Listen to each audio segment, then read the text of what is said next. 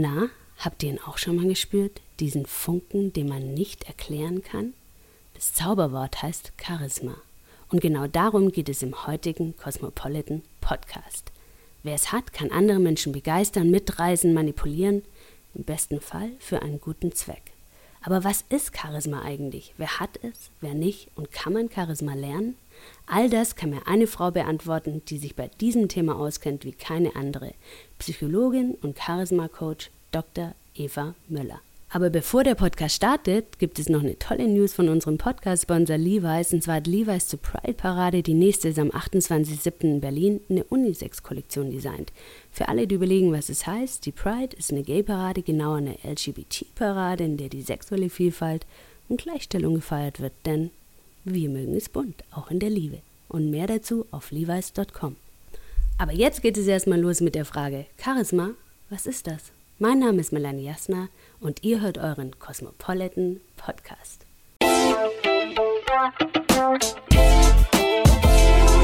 Das Wort Charisma kommt ja aus dem Griechischen und heißt so viel wie Gnadengabe. Das heißt, dieser göttliche Funke, den jemand besitzt. Aber ich habe jetzt eine Expertin hier vor Ort und möchte jetzt mal von Frau Dr. Müller wissen, Charisma, was ist denn Ihre Definition davon?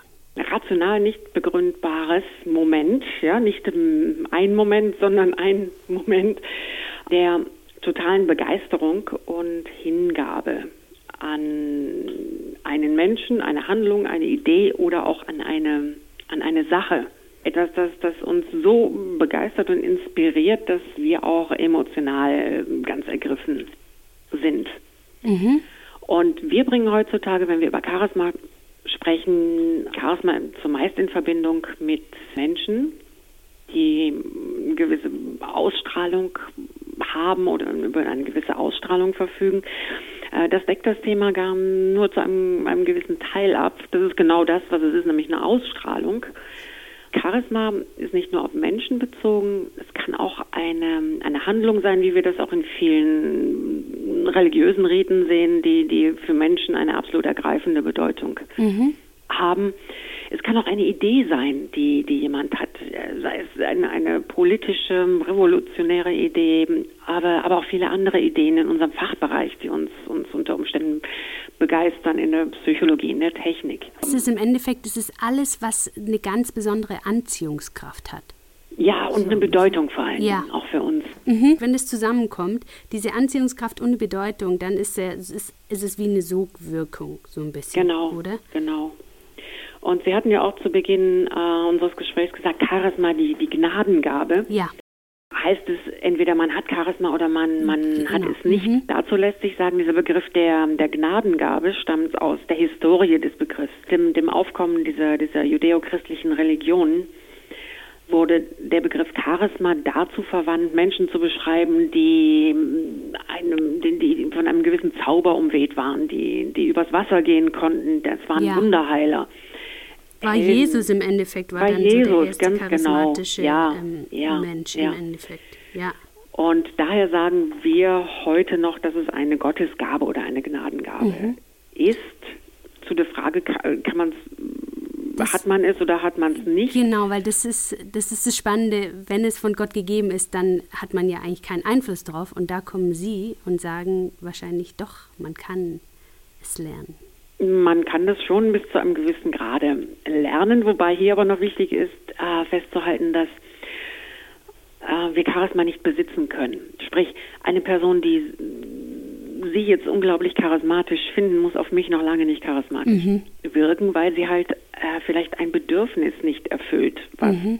ich in diesem Moment habe oder ist nicht in meinem Interessenbereich liegt. Mhm. Also es, es, ist schon eine recht selektive Angelegenheit und Charisma wird auch zugeschrieben von außen. Das heißt, man kann es nicht besitzen? Richtig. Was sind denn jetzt für Menschen, die in der heutigen Zeit, die auf einer Charisma-Skala 100 Punkte erfüllen, mir fällt da jetzt direkt Barack Obama ein, weil ich gestern ein Interview mit ihm gesehen habe, würden die sagen, ja, der hat auf jeden Fall 100 Punkte. Durchaus. Wenn, ja. wir uns das anschauen, wie gesagt, ich definiere Charisma so über fünf Punkte, die man vermitteln kann. Das ist zum ersten diese Personality oder Macht und die hat er natürlich, yes, we can. Ja, er mhm. tut das alles für die Menschen. Als zweiten Punkt diese, das persönliche Aufbauen, was er ja immer wieder auch gezeigt hat, auch vor großen Mengen, dass er in seiner Rhetorik Menschen persönlich angesprochen hat, dass er in Berlin mal in einen Fitnessclub gegangen ist und, und die Leute hat Selfies mit ihm machen lassen.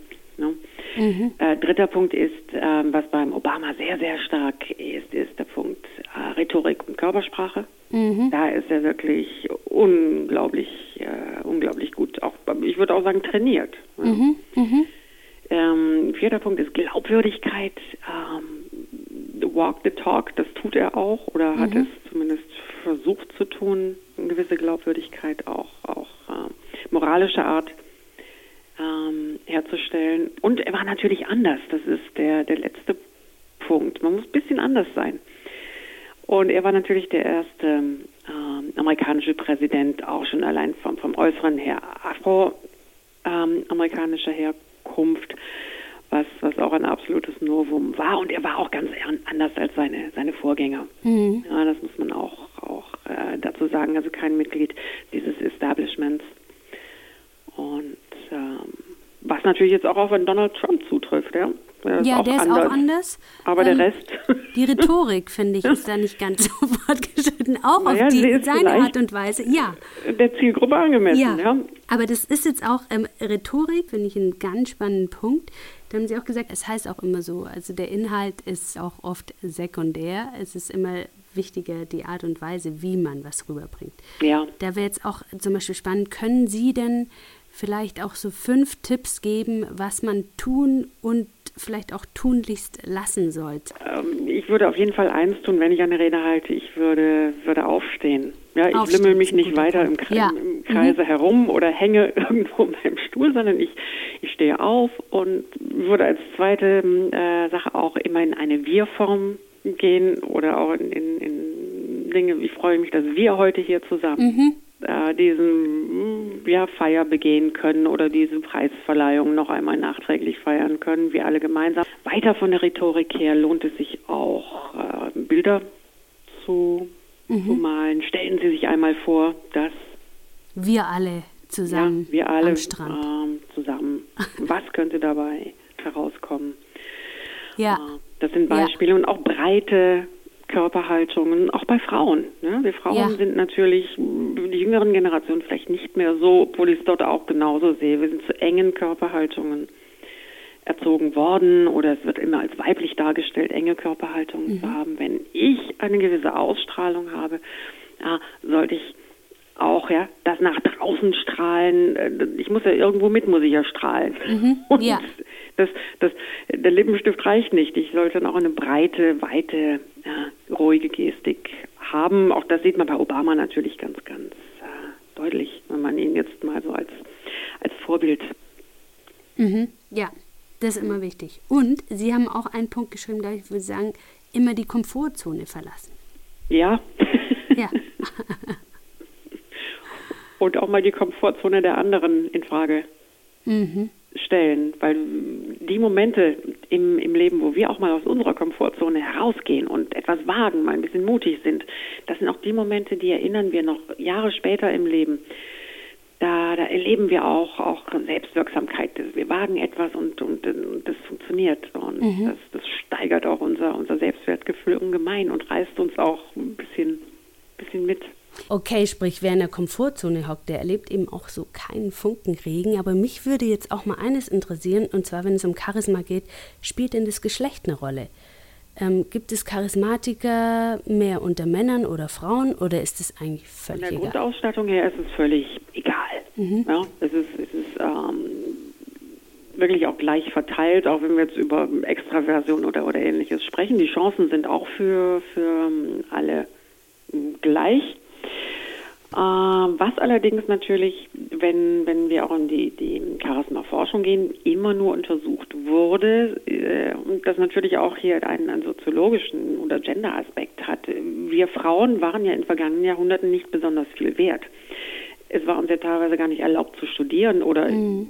auch, es sei denn, wir waren Mitglied einer, einer, einer äh, adligen Familie überhaupt zu agieren oder politisch äh, oder anderweitig aufzutreten. Und insofern ist dieser Begriff auch relativ, ähm, relativ männerlastig mhm. belegt, auch bei uns heute noch. Wir trauen das einer Frau vielleicht nicht zu, was aber so nicht richtig ist, weil von der Grundausstattung her kann eine Frau das ganz genauso. Selbst wenn wir in die Historie schauen, eine Hildegard von Bingen oder ähm, viele, viele andere Frauen, Katharina die, die Große waren ja auch, äh, ja, sobald sie eine gewisse Macht besaßen, eine gewisse Positionsmacht besaßen, waren sie auch in der Lage, äh, das durchaus nach außen zu, zu mhm. tragen. Oder schauen Sie sich Mutter Teresa an. Ja? ja. Und würden Sie sagen, ist Charisma im Endeffekt auch so äh, flüchtig wie die Liebe? mm, jein, jein. Es kommt darauf an, wie gut Sie Ihren charismatischen Status aufrecht äh, erhalten können wir können nicht den ganzen Tag herumlaufen und charismatisch wirken auf immer wieder die gleichen Personen. Das ja. ist nicht, nicht möglich. Es bedarf auch einer gewissen Distanz, mhm. die, die wir haben. Also es ist besser, wenn die Person ein, ein wenig weiter von uns entfernt ist, äh, damit wir diesen Gewöhnungseffekt nicht so, so, so sehr stark. Ah, das auch, das ist auch interessant. Ist es im Endeffekt so, dass das Charisma dann auch also verliert? Je länger, wenn man sich an den Menschen gewöhnt, das hat ja auch ein bisschen im Vergleich mit der Liebe, man gewöhnt sich dran und dann äh, verblasst es ein bisschen. Ist das der Fall? Äh, das kann durchaus verblassen, wenn wir uns daran, äh, daran gewöhnen, ja. Ja. Und es verblasst natürlich auch in dem Moment, wo wir nicht mehr erfolgreich sind oder eine Person, mhm. die wir mal sehr charismatisch fanden, ähm, verliert ihr Charisma, weil sie sich auf einmal nicht mehr so verhält, wie wir das erwarten. In zum Beispiel Krisensituationen. Wir verhalten in Krisensituationen Menschen, die in Krisensituationen beginnen zu jammern und, und nicht lösungsorientiert sind, die verlieren ihr Charisma auch sehr, sehr schnell. No. Ah, das ist, und wie sehr muss man sich, kann man das dann überhaupt wieder zurückgewinnen?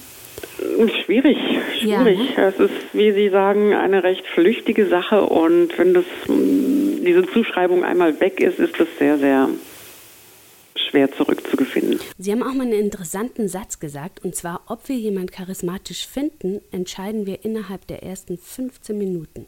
Woran machen wir es fest? Wir haben innerhalb der ersten Sekunden schon einen gewissen körperlichen Eindruck. Die Person beginnt zu sprechen, dann kommt eine, eine Stimme hinzu, die wir mögen oder nicht mögen. Welche Stimme wird denn gern gehört, also als angenehm empfunden? So. Sehr, sehr gerne werden ja. tiefe Stimmen mhm. gehört. Mhm ja, oder tiefere Stimmen, sprich ja. ähm, Menschen, die, die nicht ein, eine helle Stimme ist, ist äh, kann auch tief sein, aber Menschen, die in diesen, diesen starken Kopfstimmen sprechen, wo es ein bisschen in ein Piepsig, eine ja. Piepsigkeit hineingeht, da wird es halt schwierig.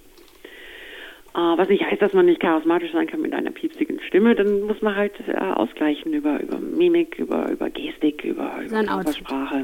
ähm, das ja. Äh, geht auch. Aber wir machen nach diesem ersten Eindruck, den wir haben, äh, machen wir auch ähm, unsere Meinung fest, äh, was passiert innerhalb der ersten 10, 15 Minuten, wenn wir uns in einem Kreis bewegen. Wie agiert diese, diese Person? Ist, ist die Person aktiv oder proaktiv? Stellt die Person Fragen, zum Beispiel zu etwas, was vorgetragen wird, unterstützende Fragen? und nicht nur Fragen, die dagegen gehen, sondern es sind vor allem Personen, die sich innerhalb dieser ersten 10, 15 Minuten einbringen.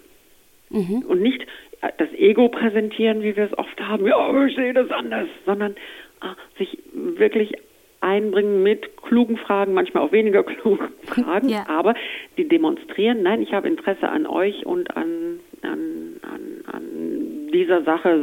Hat Charisma was mit dem Alter zu tun? Ist es so, dass man sagen kann, mh, je älter, desto äh, charismatischer ein gewisses Alter ist ganz gut, weil mh, warum? Weil wir uns im Alter über wenige Dinge weniger Dinge aufregen. Mhm. Ja, wir sind einfach souveräner, meistens mhm. zumindest im Umgang mit äh, gelassener im Umgang mit mit gewissen Dingen. Wir haben eine, einen Erfahrungsschatz, aus dem wir schöpfen können, wenn wir auf auf Situationen äh, treffen. Ich möchte aber nicht abstreiten, dass ich auch junge Leute kenne, die ich absolut charismatisch finde. Und wenn dann nämlich zum Beispiel zwei charismatische Menschen aufeinandertreffen und gleichzeitig den göttlichen Funken spüren, dann gibt es ja praktisch ein charismatisches Erdbeben. Ja, also, vielleicht gibt es dann den Urknall. Oder ja. ja.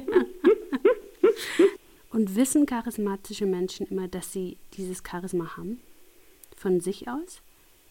Ja, das ist eine gute, gute Frage. Ich denke, in dem Moment, wo wir um unser Charisma wissen, wird es irritierend für uns. Mhm. Wir weil wir dann sofort eine Leistungsanforderung an uns selbst stellen. Ja. Und was, was rät man Menschen, die es vielleicht entdecken, welchen Beruf sollten die ergreifen? Tja, gute Frage. Man sagt sehr oft, ähm, charismatische Menschen sind gut aufgehoben im, im, natürlich in der Politik, was ich nicht glaube, weil das, mhm. wie wir auch gerade sehen, das, ja, das Populistentum doch stark ja. nach vorne bringt. Äh, sicherlich Forscher. Forscher? Mich jetzt ganz persönlich fragen, weil Forscher, die, die auch, auch Ideen haben, Visionen haben, sollten sie auch ähm, mitteilen können. Und ich denke, es wird heutzutage sehr, sehr, sehr viel Forschung betrieben, auch wertvolle Forschung in vielen Bereichen. Nur sind viele Forscher nicht in der Lage, es auch äh, an den Mann oder die Frau zu, mhm. zu bringen. Ne? Nur die Forschung wird durchkommen, die äh, stark gesponsert wird oder die jemanden haben, der laut schreit. Und ich habe noch ähm, ein interessantes Zitat von Oscar Wilde gelesen, da sagt er, alle anziehenden Leute sind im Kern immer verdorben. Darin liegt das Geheimnis ihrer sympathischen Kraft. ja, der Herr Wilde hat viele wilde Sachen gesagt. der war auch manchmal betrunken, ja. Aber er war mit Sicherheit auch ein Mensch, der es verstanden hat, Aufmerksamkeit auf sich zu ziehen. Auf jeden Fall. Und was würden Sie denn sagen, charismatische Menschen, wie verabschieden die sich denn am, was ist denn ähm, eine schöne Verabschiedung? Die machen wahrscheinlich keinen polnischen ähm, Abgang. Was Wissen Sie, was ein polnischer Abgang, Abgang ist? Ja, das ist einfach verschwinden. Nein, sich, sich verabschieden und sich bedanken für die inspirierenden Gespräche, soweit man denn welche hatte. Mhm. Und äh, auch in, ruhig in der Hoffnung verbleiben, dass man sich einmal bald wieder begegnet. Ja. Und geht man als charismatischer Mensch auch ähm, vor den anderen? Ist das auch ein bisschen so ein geheimnisvoller Abgang? Ist das ganz gut? Ah, ja, wenn Sie Aufmerksamkeit auf sich ziehen möchten, kommen Sie spät und, und gehen früh. Hm. Muss aber nicht sein. Muss nicht sein. Ja. ja. Muss nicht sein. Was Sie nicht tun sollten, ist sich sinnlos betrinken. Ja. Bei den sie heißen Oscar Wilde. Ja, genau. das finde ich ein guter Punkt. Kann man Charisma lernen? Da würden Sie sagen? Ein klares Jein. Ja. Ja. ja. Wenn ich würde ihm vom psychologischen oder Management-Standpunkt her sagen, aus der Forschung, ja, Sie können es lernen, weil wir da sagen, das ist Verhalten und wenn Sie da auf die richtige Umgebung treffen mit den richtigen Bedürfnissen, die Sie auch befriedigen können und nach einer gewissen nach einer gewissen ja, Technik vorgehen, können Sie da schon charismatische Momente erzielen. Sprich, ja, können Sie lernen. Wenn wir allerdings in den soziologischen Bereich äh, gehen, äh, das ist auch der Bereich, wo ich im Endeffekt meine Doktorarbeit geschrieben habe. Ähm, da definieren wir Charisma als ein sehr, sehr wertvolles Gut, das heutzutage schon fast tot ist, mhm. das gestorben ist, kastriert ist, dadurch, dass wir diese Aufmerksamkeitsgesellschaft haben, wo jeder lauter schreit als der andere. Mhm. Und dort würden wir Charisma wirklich noch, noch so ein bisschen als den göttlichen Funken definieren. So, ihr Lieben da draußen, falls ihr jetzt auch diesen Funken spürt, geht raus und teilt ihn mit anderen oder holt euch Funkeninspiration. Die gibt es an jeder Ecke und auch in der aktuellen Cosmopolitan, der Ausgabe 8, in dem Artikel Charisma.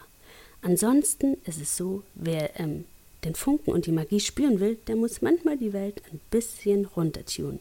Wie hat auch Lenny Kravitz, den habe ich neulich zum Interview getroffen, da hat er so schön gesagt, wenn die Welt so laut ist, kann man sein Innerstes nicht hören. Danny Kravitz geht zum Spirit-Lauschen auf die Bahamas, ich gehe gerne in den Wald. Und ihr? Sucht euch euren Platz und leuchtet in diesem Sinne. Love and Peace. Wir hören uns an dieser Stelle in zwei Wochen wieder. Bis dahin, funkelt um die Wette und wenn ihr Lust habt, abonniert doch nebenbei den Cosmopolitan Podcast auf iTunes, Soundcloud, Spotify und dieser. In diesem Sinne, good vibes only. Tschüss, eure Melanie.